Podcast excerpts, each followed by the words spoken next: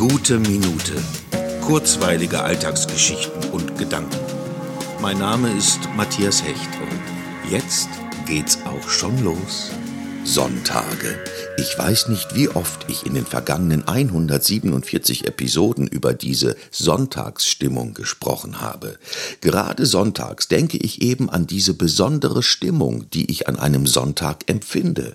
Diese Ruhe und Stille, das bedächtige Erwachen des Tages, die Glockenschläge, die es schon seit Ewigkeiten an einem Sonntag zu hören gibt. In der Ferne die Stimmen spielender Kinder und das zählbare Rauschen vorbeifahrender Autos auf dem Weg zum Sonntagsausflug. Ich rieche den Sonntagsbraten meiner Kindheit mit Rotkohl und Salzkartoffeln, die eigentlich nie mehr nach Salz schmeckten als andere Kartoffeln.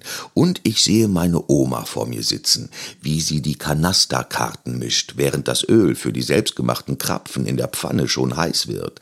Sonntage schicken mich in meine Kindheit zurück, und es ist schön, dort immer mal wieder etwas zu verweilen.